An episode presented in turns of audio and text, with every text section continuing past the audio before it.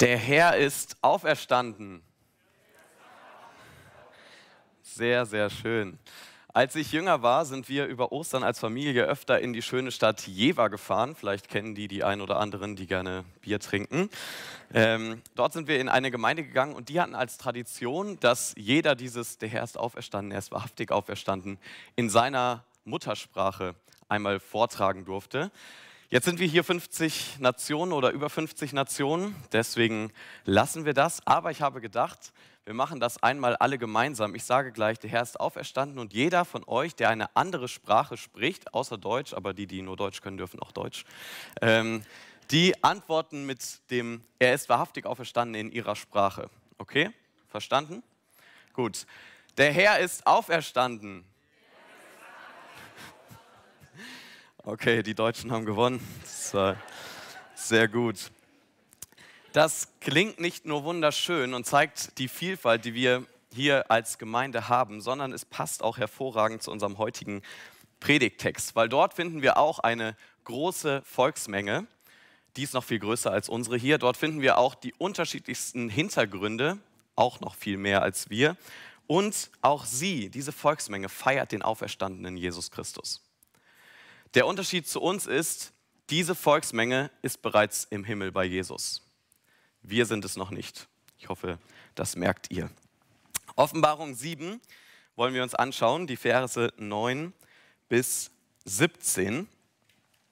Und was wir hier sehen, ist, dass der Auferstandene selbst uns einen Blick gibt in die Ewigkeit, einen Blick in den Himmel, einen Blick auf den Auferstandenen selbst. Und ich habe gedacht, dieser Text passt sehr gut zu Ostern. Einmal, weil wir hier von dem Auferstandenen lesen und auch, weil wir dort dargestellt sind als die, die auferstanden sind. Das passiert nach unserem Tod, wenn Jesus uns auferweckt und wir dann bei ihm sind. Und ich glaube, deswegen passt es perfekt zu diesem Tag, wo wir die Auferstehung feiern. Und die ersten Leser, die diese Offenbarung in den Händen gehalten haben, die haben diesen Blick in den Himmel ganz, ganz dringend gebraucht. Die Offenbarung wurde ja nicht ähm, vor 2000 Jahren geschrieben, dann versiegelt und jetzt lesen wir sie das erste Mal, sondern sie wurde eigentlich an sieben Gemeinden in der heutigen Türkei geschrieben. Und Jesus gibt ihnen dort Informationen, die er über einen Engel an Johannes bringt, seinen Jünger. Und dieser Johannes hat dann diesen sieben Gemeinden diesen Brief geschrieben. Und diesen Gemeinden sollte enthüllt werden, was Gott über die Erde bringen würde, nämlich Gericht, aber auch die Freude für die, die mit Jesus auferstehen. Und die Gemeinden damals hatten Probleme, die wir ziemlich gut kennen. Sie hatten äußere Probleme und sie hatten innere Probleme. Äußere Probleme wie Ausgrenzung in ihren eigenen Familien. Sie haben Verfolgung erlebt bis hin zum Tod. Sie haben Krankheiten erlebt, sie haben Erdbeben, Kriege und Tod erlebt. Alles Dinge, die auch heutzutage in unser Leben kommen können von außen. Aber sie hatten auch innere Probleme, indem sie lau geworden sind. Sie hatten einen laxen Umgang mit den Geboten Gottes. Sie haben mit Sünde gekämpft, manchmal weniger gekämpft, als sie eigentlich sollten. Sexuelle Sünde hat eine Rolle gespielt in den Gemeinden. Angst vor der Zukunft und so weiter. Und seit 2000 Jahren Seitdem es die Offenbarung gibt, haben Gemeinden genau diese Probleme, äußere und innere Probleme. Und wer mit diesen Problemen konfrontiert ist, der weiß, wie schnell einen das aus der Bahn werfen kann und wie schnell man sich auch um nichts anderes mehr dreht als um diese Probleme. Und genau deswegen brauchen wir, wenn wir in diesem Strudel von unseren Problemen sind, brauchen wir einen Blick, der nach oben geht. Einen Blick, der in die Zukunft weist und einen Blick, der uns den Himmel zeigt. Und deswegen gibt uns der auferstandene Herr einen Blick, der über unseren Horizont hinausgeht, einen Blick in den Himmel und zeigt uns, so wird es bei mir in der Ewigkeit sein. Und ich hoffe, dass dieser Blick, den wir uns heute gemeinsam ähm, gönnen wollen, dass der uns ja, ermutigt, im Hier und Jetzt Ruhe bei dem Auferstandenen zu finden. Ruhe bei Jesus selbst, weil wir sehen dürfen, was für eine herrliche Zukunft er für uns vorbereitet hat. Deswegen habe ich meine Predigt überschrieben mit dem Titel Finde Ruhe bei dem Auferstandenen. Lasst uns gemeinsam den Text lesen. Offenbarung 7, Vers 9 bis 17. Das ist das letzte Buch der Bibel. Danach sah ich, das schreibt Johannes, und siehe, eine große Schar, die niemand zählen konnte, aus allen Nationen und Stämmen und Völkern und Sprachen. Die standen vor dem Thron und vor dem Lamm, angetan mit weißen Kleidern und mit Palmzweigen in ihren Händen. Und sie riefen mit großer Stimme, das Heil ist bei dem, der auf dem Thron sitzt, unserem Gott und dem Lamm. Und alle Engel standen rings um den Thron und um die Ältesten und um die vier Gestalten und fielen nieder vor dem Thron auf ihr Angesicht und beteten Gott an und sprachen, Amen, Lob und Ehre und Weisheit und Dank und Preis und Kraft und Stärke sei unserem Gott von Ewigkeit zu Ewigkeit. Amen. Und einer der Ältesten fing an und sprach zu mir, wer sind diese, die mit den weißen Kleidern angetan sind? Und woher sind sie gekommen? Und ich sprach zu ihm, mein Herr, du weißt es. Und er sprach zu mir, diese sind's, die gekommen sind aus der großen Trübsal und haben ihre Kleider gewaschen und haben ihre Kleider hell gemacht im Blut des Lammes. Darum sind sie vor dem Thron Gottes und dienen ihm Tag und Nacht in seinem Tempel. Und der auf dem Thron sitzt, wird über ihnen wohnen. Sie werden nicht mehr hungern noch dürsten. Es wird auch nicht auf ihnen lasten die Sonne oder irgendeine Hitze. Denn das Lamm mitten auf dem Thron wird sie weiden und leiten zu den Quellen des lebendigen Wassers. Und Gott wird abwischen alle Tränen von ihren Augen. Ich bete. Unser großer Herr, was für eine wunderschöne Verheißung, die du uns schenkst in deinem Wort. Wir wollen dich so sehr bitten, dass uns das ermutigen darf, dass uns das Ruhe geben darf in unserem Alltag, in unseren Problemen, die von außen und innen an uns herandringen. Bitte gib mir gute Worte, die dich ehren. Und bitte schenk uns allen, dass das tief in unsere Herzen dringen darf, dass du dich selbst groß machst in unserem Leben. Amen. Ich möchte heute vier Punkte mit uns anschauen aus diesen Versen. Und zwar ähm, fangen die alle mit alle an. Ähm, das erste ist Vers 9, alle sind da. Also wie wird es im Himmel sein? Das erste, alle sind da, Vers 9. Zweitens, alle beten an, Vers 10 bis 12. Drittens, allen wurde vergeben, Vers 13 bis 14. Und dann Vers 15 bis 17, allen geht es gut. Also, alle sind da, alle beten an, allen wurde vergeben und allen geht es gut. Wir beginnen mit Vers 9. Ich lese ihn noch einmal. Danach sah ich und siehe eine große Schar oder auch eine große Volksmenge, die niemand zählen konnte, aus allen Nationen und Stämmen und Völkern und Sprachen. Die standen vor dem Thron und vor dem Lamm, angetan mit weißen Kleidern und mit Palmzweigen in ihren Händen. Wir sehen, im Himmel ist eine riesengroße Schar, so groß, dass man sie nicht mal zählen kann. Und das sind keine Engel oder irgendwelche Tiere, sondern das sind Menschen. Sie werden hier klassifiziert in Nationen, sie kommen aus Nationen, aus Stämmen, aus Völkern und aus Sprachen. Und wer ein bisschen sich schon mal mit der Offenbarung auseinandergesetzt hat, der weiß, wenn so Aufzählungen kommen oder wenn Zahlen generell kommen, dann muss man besonders hinhören und darf sich fragen, okay, hat diese Zahl vielleicht eine Bedeutung? Und hier werden vier Klassifizierungen genannt, in die die Menschen eingeteilt werden. Und die Zahl vier das finden wir mehrmals in der Offenbarung, steht für die Gesamtheit auf dieser Erde.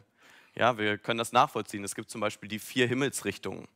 Oder in Kapitel 7, Vers 1 lesen wir von den vier Engeln, die an den vier Ecken der Erde stehen und die vier Winde der Erde zurückhalten. Es geht immer um die Gesamtheit dieser Erde. Das heißt, wenn er hier von diesen Nationen, Sprachen und so weiter spricht, dann geht es ihm in allererster Linie nicht darum, das sind jetzt die vier Klassifizierungen, nach denen wir das machen können, sondern es ist aus jeder Gruppe, aus jeder Art von Menschen ist jetzt jemand da. Es gibt die unterschiedlichsten Menschen, die unterschiedlichsten Kategorien, in die man Menschen stecken kann. Da sind Männer und Frauen. Da sind Leute aus Afrika, aus Europa, Asien, Amerika, Australien, vom Nord- und Südpol und von irgendwelchen Mini-Inseln, die vielleicht noch nicht zugeordnet wurden. Da sind extrovertierte und introvertierte Menschen. Da sind Menschen, die auf der Erde mit Behinderungen zu kämpfen hatten. Da sind Menschen, die mal im Gefängnis waren. Da sind brave und nicht so brave Bürger. Und sie sind so unterschiedlich und doch sind sie irgendwie alle gleich. Vielleicht ist euch das aufgefallen. Sie haben alle das Gleiche in den Händen. Alle haben so Palmzweige in den Händen. Und sie haben sogar alle das Gleiche an. Sie haben alle weiße Kleider an, eine weiße Kleidung. Also irgendwie alle verschieden und doch alle gleich. Das könnte man vergleichen mit den Sternen, die wir am Himmel finden.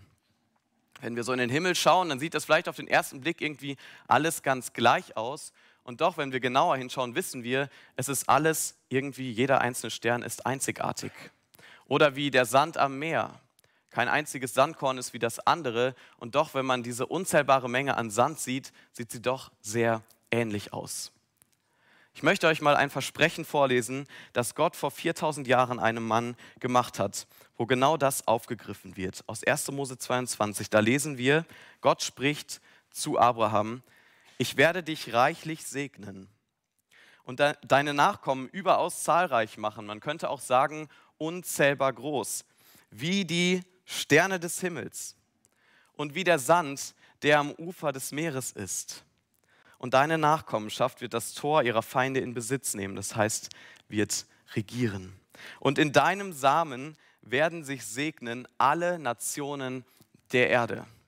Das ist ein Versprechen, was Gott Abraham gemacht hat, dem Stammvater des Volkes Gottes.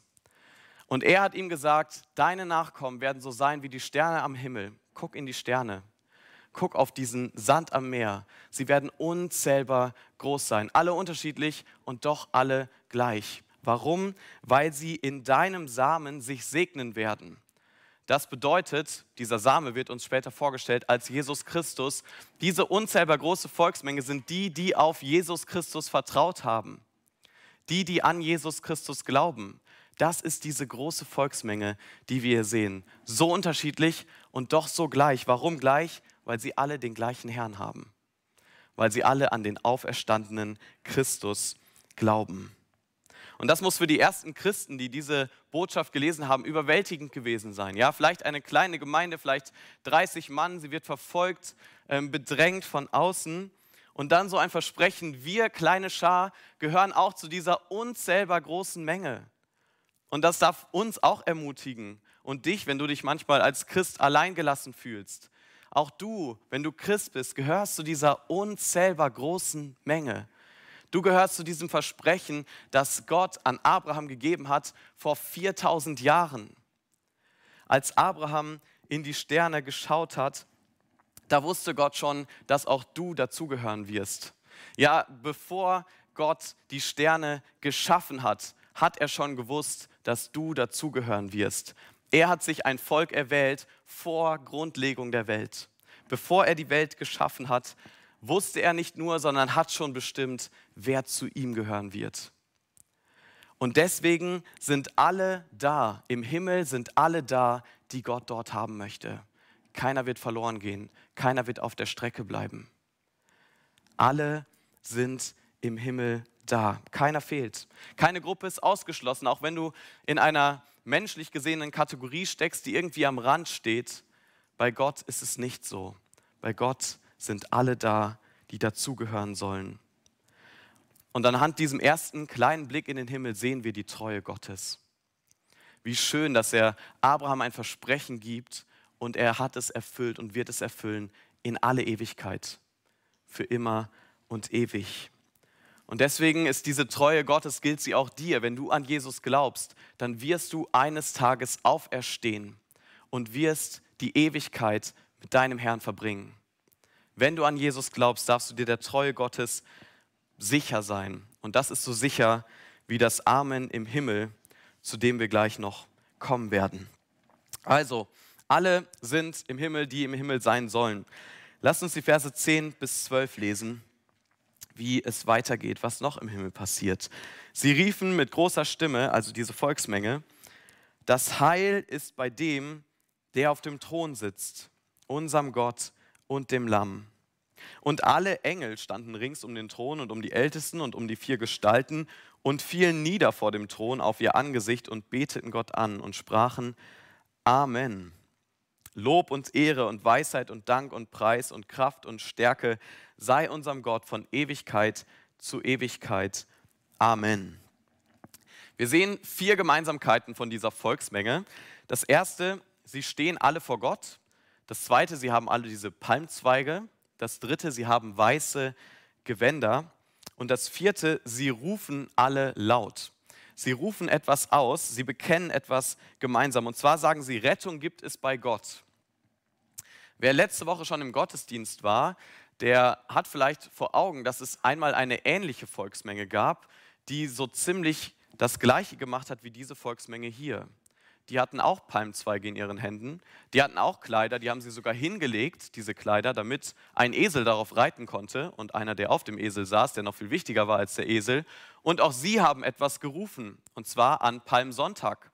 Als Jesus nach Jerusalem gekommen ist, da gab es eine ziemlich ähnliche Volksmenge. Sie haben gerufen, Hosanna, gepriesen sei, der da kommt im Namen des Herrn. Eine ziemlich ähnliche Szene, aber wo war der Unterschied?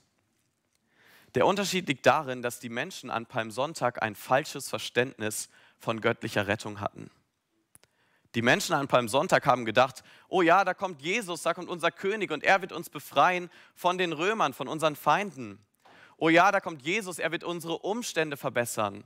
Ja, wir brauchen Rettung, aber wir brauchen Rettung von der hohen Steuerlast. Wir brauchen Rettung von unseren Umständen. Sie haben gedacht, Gott würde einen Retter schicken, der ihre Umstände verbessert.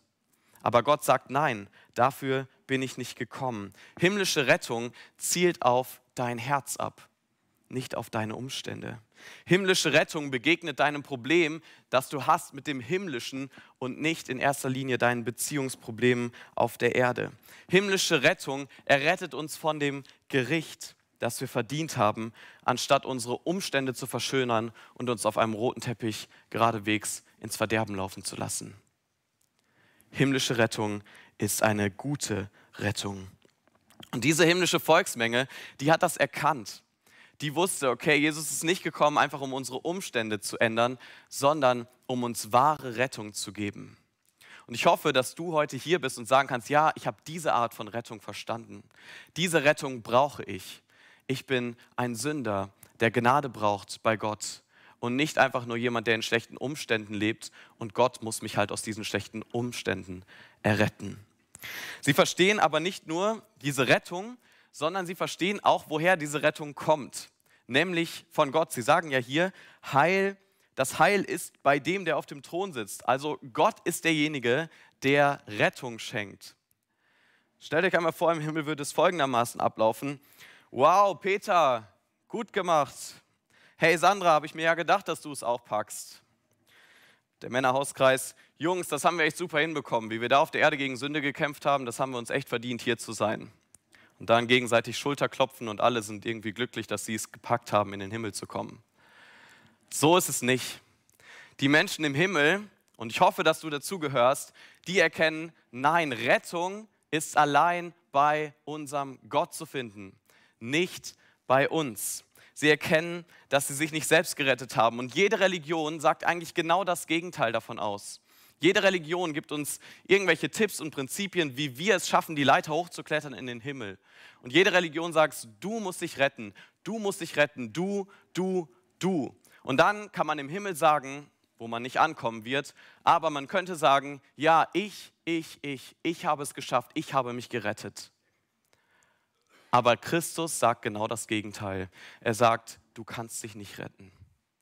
Du kannst dich nicht retten. Und das erlöste Volk Gottes erkennt das an. Es erkennt an, das Heil ist bei unserem Gott. Wir konnten uns nicht retten. Und nicht nur das Volk Gottes betet Gott dafür an, sondern sogar die Engel beten ihn dafür an. Ja, alle Engel stimmen mit ein, weil sie merken, ja, das ist wirklich wichtig. Jetzt sollten wir einstimmen und Gott loben, weil es sich lohnt. Und dann, was für einen Lobpreis lesen wir da?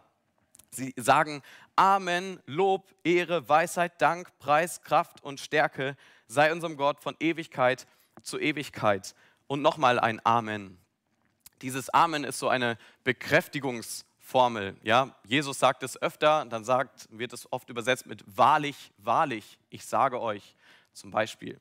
Und wenn man ein Amen am Anfang und ein Amen am Ende hat, dann ist das wie so zwei Ausrufezeichen und alles in Großbuchstaben geschrieben. Also das, was sie hier sagen, ist extrem bedeutungsvoll. Sie sagen Lob, eins, Ehre, Weisheit, Dank, Preis, Kraft, Stärke. Sieben Begriffe, die sie Gott zusprechen. Sieben Begriffe, die Gott ehren sollen, die Gott beschreiben. Und die einzelnen Wörter, die beschreiben die Dinge, die Gott zustehen für seine Rettung, die er geschafft hat. Ihr könnt das gerne mal in einer stillen Minute nachschauen, jeden einzelnen dieser Begriffe in einer Konkordanz ähm, oder bei Bible Server eingeben, diese Begriffe und werdet sehen, wie wunderschön die auch innerhalb der Bibel gefüllt werden. Aber ich glaube, was hier wichtig ist, es geht gar nicht so sehr um diese sieben Begriffe, auch wenn sie wichtig sind. Aber die Zahl sieben, auch eine richtig schöne Zahl, ist so die Zahl der Vollkommenheit. Das, was hier passiert, ist vollkommene Anbetung. Es geht darum, Gott einfach alles zuzusprechen. Sie sagen also, alles gebührt dir. Alle Ehre, aller Lobpreis, aller Dank, alles gebührt dir. Jedes erdenklich Gute, was wir uns irgendwie vorstellen können, es gebührt dir. Es kommt von dir und sollte dir gehören. Was muss das für ein Lobpreis sein? Stellt euch einmal vor, wir im Himmel und alle stimmen in diesen Lobpreis mit ein wenn alle Christen anbeten mit den Engeln zusammen, ohne theologische Streitigkeiten, ohne dass irgendjemand sich währenddessen versucht, selbst in den Mittelpunkt zu stellen, ohne dass man sich währenddessen über seinen weiteren Tagesplan Gedanken macht.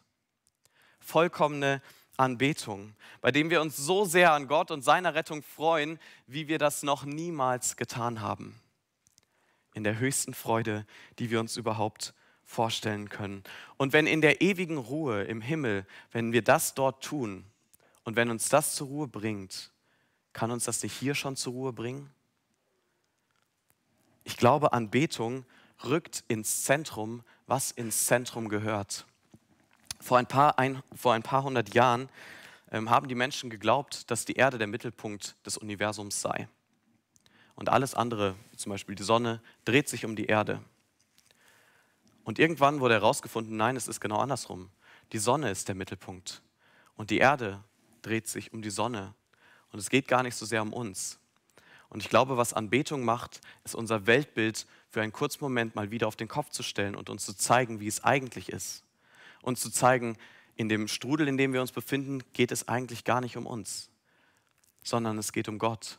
Und wir können aus diesen ganzen Problemen, in denen wir uns befinden, mal kurz aufatmen, hochschauen auf Gott gucken und sehen, wow, er ist ganz ruhig, obwohl es bei uns irgendwie chaotisch aussieht.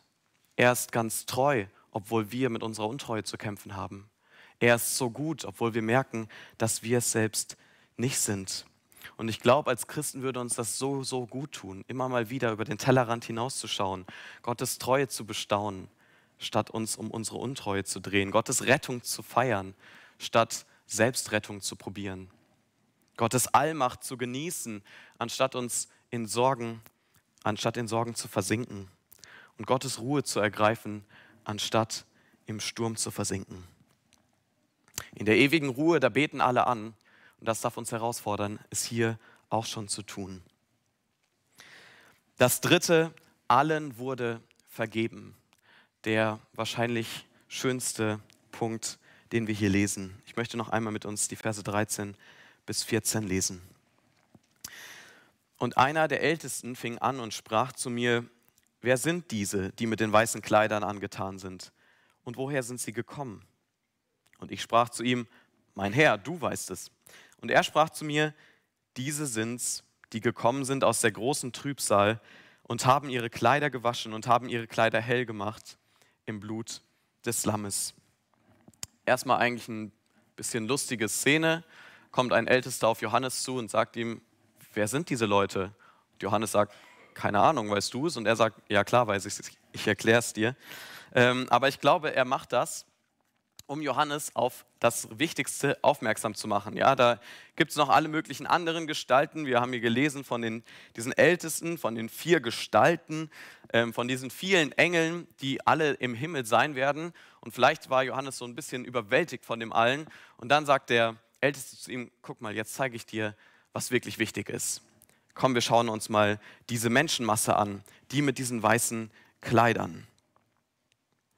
Die Frage ist, wer sind sie und woher sind sie gekommen? Und er sagt Johannes dann, sie kommen aus der großen Bedrängnis.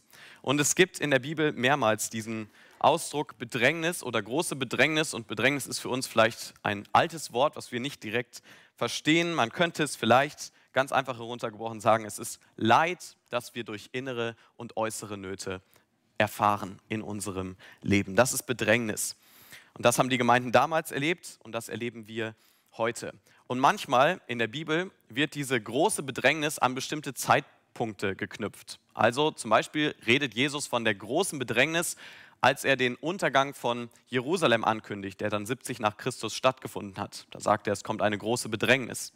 Dann gibt es eine andere große Bedrängnis, die sich auf das Ende der Zeit bezieht, also kurz bevor Jesus wiederkommt und sein Gericht hält. Aber ich glaube, in diesem Punkt hier geht es nicht um irgendwie einen speziellen Zeitpunkt, sondern es geht um eine allumfassende Bedrängnis, eine große Bedrängnis in dem Sinn, dass sie allumfassend ist, dass sie das Volk Gottes schon immer bedrängt hat und bedrängen wird, bis Jesus wiederkommt. Paulus beschreibt das an anderer Stelle als die Leiden dieser Zeit. Ja, es ist das, in dem wir uns befinden. Das sind die allgemeinen Nöte, die jeder Mensch hat von dem Zeitpunkt an, wo er geboren wird, bis er stirbt. Dass wir zu kämpfen haben mit allen möglichen Dingen in unserem Leben und in unserem Alltag. Und das sind für Christen ganz besonders die Nöte, die an uns herandringen, die Nicht-Christen nicht haben. Sowas wie die Verfolgung, die erlebt wird, wie Ausgrenzung, Spott und Ton, die wir in den eigenen Familien oder am Arbeitsplatz erfahren. Das sind der Kampf mit Sünde, den wir erleben, jeden Tag aufs Neue, wo wir uns immer wieder zu entscheiden haben, Gott oder mein eigenes Ego. Das, was Gott möchte oder das, was ich will. Und jetzt sagt er hier, diese Menschen, sie kommen aus der großen Bedrängnis. Das sind die, die um Gottes Namens willen verletzt wurden.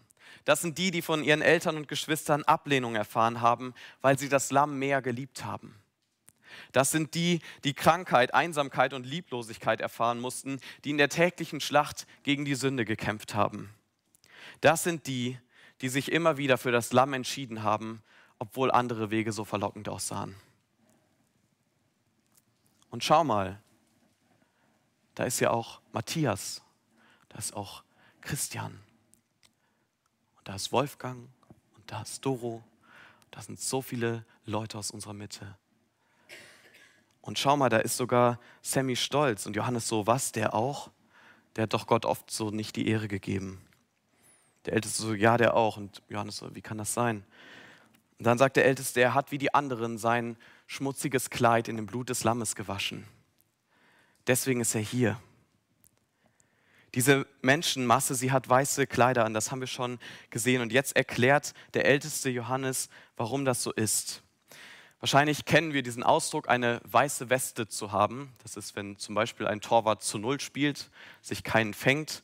Ähm, das ist aber auch, wenn jemand rein ist, wenn er gerecht ist. Oder wir reden auch davon, dass ein ähm, Angeklagter oder jemand, der in Gewahrsam genommen wurde, dass er sauber ist, wenn er nichts Böses getan hat, man ihm nichts nachweisen kann. Also dieses weiße Gewänder steht irgendwo für Reinheit, für Gerechtigkeit. Und wenn jemand seine, sein Gewand waschen muss, dann bedeutet das, dass es vorher dreckig war. Ja, niemand wäscht ein weißes Gewand. Das würde keinen Sinn ergeben. Und wir lesen in Jesaja 64, Vers 5, wir sind alle wie ein Unreiner geworden und all unsere Gerechtigkeiten wie ein beflecktes Kleid. Wir alle sind verwelkt, wie das Laub welkt, und unsere Sünden trugen uns fort wie der Wind. Und da war niemand, der deinen, also Gottes Namen anrief, der sich aufraffte, an dir festzuhalten. Das ist der Zustand eines jeden Menschen. Wir haben keine weißen Westen. Wir können uns am Ostersonntag noch so schön herausputzen und das haben einige von euch sehr gut hinbekommen. Aber wir werden es nicht vermeiden können, dass all unsere Gerechtigkeiten, wie dieser Text es hier sagt, wie ein beflecktes Kleid sind. Voller Sünde, voller Schmutz. Und ich möchte dich fragen, was denkst du über dich? Dass deine Kleidung, dein Lebenskleid eigentlich ganz sauber ist und du vor Gott eigentlich ganz gut dastehst? dass du ja nicht so schmutzig bist wie andere und deswegen vor Gott eigentlich ganz gute Karten haben solltest? Und ich will dir sagen, nur wer anerkennt, dass sein Kleid schmutzig ist, der wird es auch waschen. Und nur wer es wäscht, der bekommt ein weißes, ein reines Kleid. Nur wer sein Kleid im Blut des Lammes wäscht, der wird im Himmel sein. Der wird ein weißes Gewand haben und dort vor dem Thron Gottes stehen und bestehen können. Worin hat diese Volksmenge ihre Kleidung gewaschen? Sie hat es in Blut gewaschen. Das ist jetzt wahrscheinlich für uns nicht die gängigste Methode, unsere Kleidung zu waschen. Jeder, der schon mal einen Blutfleck auf seiner Kleidung hatte, weiß, dass das sogar ziemlich eine blöde Idee ist an sich. Aber das hier ist bildlich zu verstehen. Wir müssen uns vor Augen halten, was wir gerade in unserem Lesungstext gehört haben. Dort haben wir die Geschichte des ersten Passers gehört. Ja, Ostern, Jesus ist auch an einem Passafest gestorben. Er bezieht sich darauf zurück und dieses letzte Passa war tatsächlich auch das allerletzte, was es brauchte, weil Jesus selbst dieses Lamm geworden ist. Was war da an dem ersten Passa passiert? Das Volk Israel gefangen in Ägypten, waren in der Sklaverei gefangen. Und dann hatte Gott den Ägyptern gezeigt, seine große Macht, hatte Plagen geschickt, eine nach der anderen. Und ganz am Ende sagte er, ich möchte noch ein allumfassendes Gericht auf dieses Land bringen. Ich werde jede Erstgeburt in den Häusern umbringen. Und er sagt, dieses Gericht wird alle Leute treffen, außer ihr nehmt ein Lamm, ein makelloses, ein reines Lamm und ihr schlachtet es und nehmt dieses Blut und dieses Blut als Zeichen dafür, dass dieses Tier gestorben ist, das streicht ihr an eure Pfosten und an die obere Schwelle eures, eurer Tür. Und was ihr dann tut, ist nichts anderes, als dass ihr in euren Häusern bleibt und darauf wartet, dass ich mit dem Gericht komme und auf das Blut des Lammes vertraut. Nichts anderes könnt ihr tun, als auf das Blut des Lammes zu vertrauen. Und wer wurde gerettet? Alle, die genau das getan haben. Gott ist vorübergegangen an den Häusern, wo er gesehen hat, dort ist das Blut des Lammes. Dort wurde stellvertretend ein Lamm für diese Familie geschlachtet. Einige Jahrhunderte später kam ein Mann aus der Wüste und er hat auf einen anderen Mann gezeigt und gesagt, siehe, das ist das Lamm Gottes, das die Sünden der Welt trägt. Ein weiteres Lamm, Johannes der Täufer, er sieht Jesus Christus und er sagt, das ist das Lamm Gottes das die Sünden der Welt trägt. Und bei jedem der Israeliten muss sofort es Klick gemacht haben und muss, ähm, sie müssen es begriffen haben, ja, das ist dieses Lamm, auf die jährlich dieses Passa hinweisen soll. Das ist dieses Lamm und dieses Lamm muss sterben. Dafür steht das Blut. Und deshalb ist Ostern ohne Karfreitag wie Einatmen ohne Ausatmen. Du kannst ohne beides nicht leben. Wir brauchen Karfreitag und wir brauchen Ostern. Deswegen meine Frage an dich, erkennst du, dass du schuldig bist? Dass du deine Schuld nicht länger tragen kannst? Willst du Ruhe von deiner Sündenlast? Dann mach es wie die Israeliten, vertrau auf das Blut von Jesus. Vertrau auf das Blut des Lammes. Vertrau auf den Tod und die Auferstehung von Jesus. Bring ihm deine Schuld, denn dafür ist er ans Kreuz gegangen. Dafür ist er das Lamm geworden, das sich hat schlachten lassen. Plag dich nicht länger, versuch nicht länger deine Schuld zu verstecken. Tu nicht länger so, als ob deine Sünde, als ob du damit allein zurechtkommen würdest, sondern finde Ruhe bei dem gekreuzigten und auferstandenen Lamm Gottes. Jesu Blut reicht aus. Seine Stellvertretung reicht aus. Das Lamm Gottes, es reicht aus. Jesus reicht aus.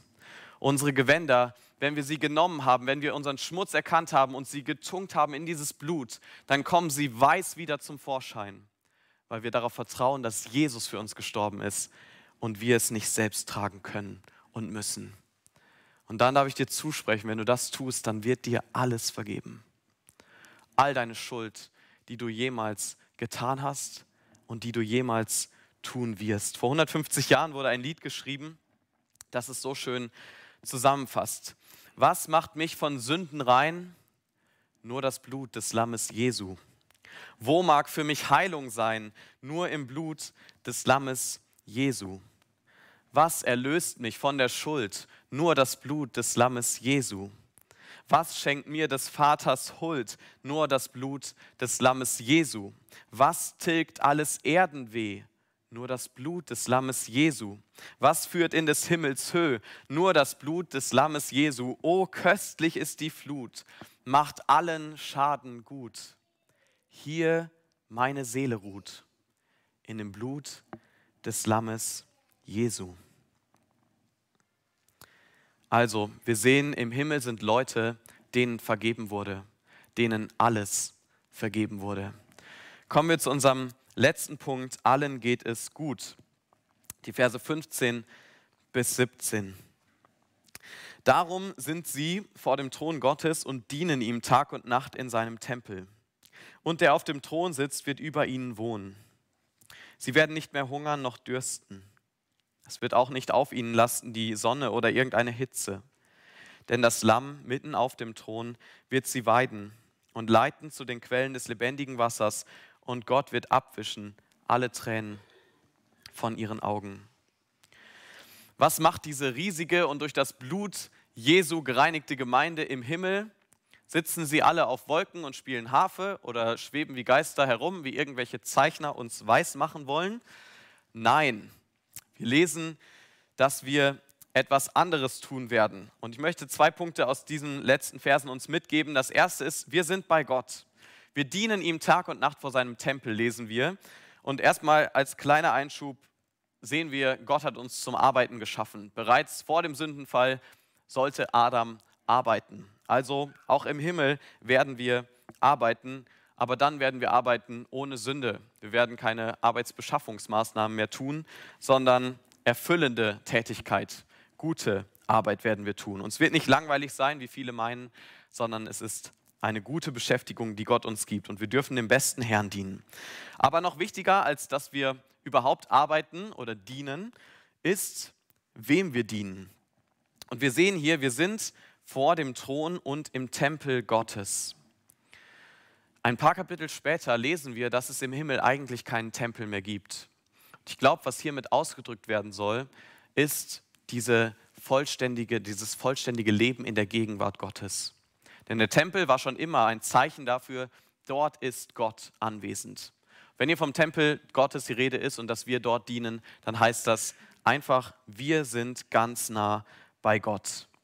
Wir haben ungetrübte Gemeinschaft. Und ich glaube, das ist leider etwas, was wir uns auf dieser Erde nicht so gut vorstellen können, ungetrübte Gemeinschaft mit Gott zu haben. Ich habe mir überlegt, wie kann man das ein bisschen vielleicht sich fühlen, da reinfühlen, was es heißt, so richtig ungetrübte Gemeinschaft zu haben. Ähm, denkt mal an so eins der besten Gespräche, die ihr in eurem Leben hattet mit einem richtig guten Freund oder einer richtig guten Freundin.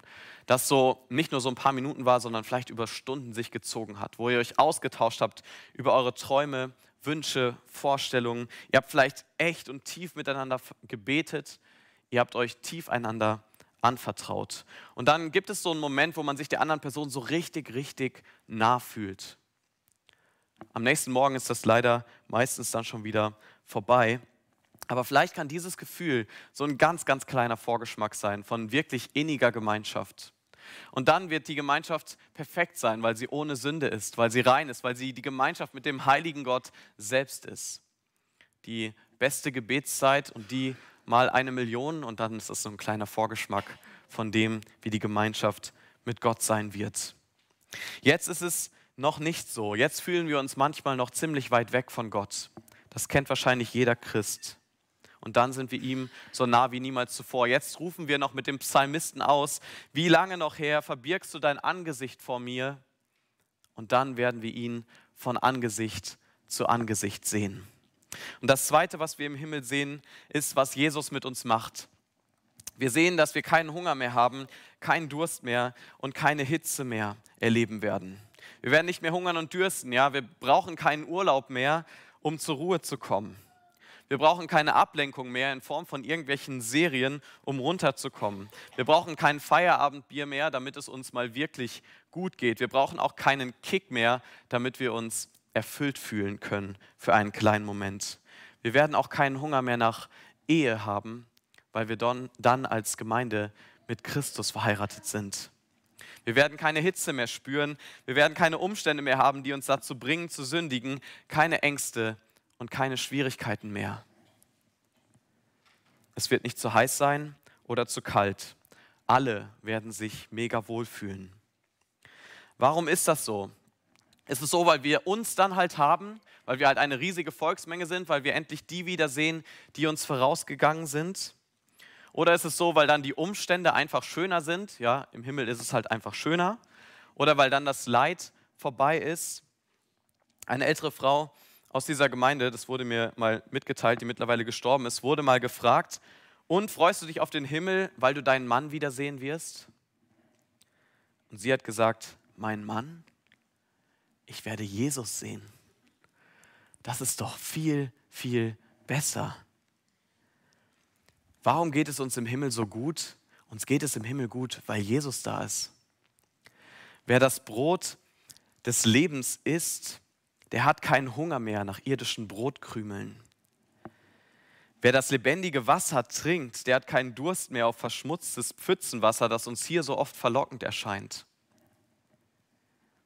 Wen Jesus zur Ruhe bringt, der sehnt sich nicht nach noch einer weiteren Ruhe. Er hat sie gefunden. Er hat Jesus gefunden.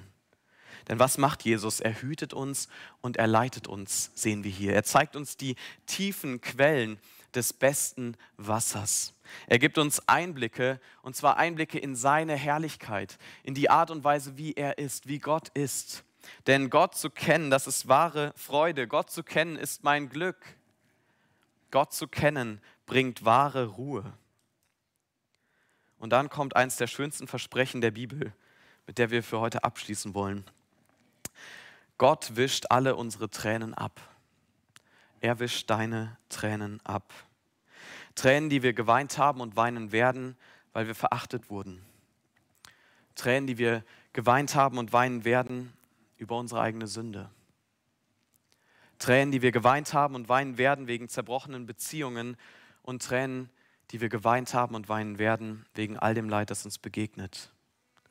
Und dann spricht Gott zu uns, mein Kind, ich kenne deine Schmerzen. Ich kenne all deine Wunden. Ich kenne all deine Trauer. Ich kenne dein Herz über das viele Leid, das du erlebt hast. Ich kenne all, all deine Niederlagen und deine tiefen Täler, all deine Tränen. Jede einzelne ist mir bekannt. Komm zu mir, ich will und ich werde sie alle trocknen. In einem Lied heißt es, wenn dein erlöstes Volk vor dir steht, wird von den vielen schweren Leiden, durch die es jetzt doch noch manchmal geht, in Ewigkeit nichts übrig bleiben. Wenn dein erlöstes Volk vor dir steht, wird man die vielen bitteren Tränen, die es in dieser Zeit manchmal weint, in Ewigkeit nicht mehr erwähnen. Denn die Leiden dieser Zeit fallen nicht ins Gewicht im Vergleich zur Herrlichkeit im Vergleich zu deinem Licht. Denn du wirst selbst unsere Sonne sein und dein Volk wirst du in alle Ewigkeit erfreuen. Im Licht deiner Schönheit werden wir stehen und was wir einst glaubten, dann sehen. Ich bete mit uns. Unser großer Herr, so sehr wollen wir dir dafür danken, dass das die Zukunft ist, die du für uns vorbereitest. Wir wollen dir so sehr danken, dass wir dich dann sehen, tiefe Gemeinschaft mit dir haben und dass du all unsere Tränen abwischst, die jetzt so oft noch da sind. Wir wollen dich bitten, dass uns dieser Blick in den Himmel, dass es uns Ruhe geben darf, dass wir Ruhe bei dir finden. Danke so sehr, dass du uns nicht einfach hier lässt, sondern uns zeigst, was du mit uns vorhast. Wir loben und preisen dich wollen dir Ehre geben. Amen.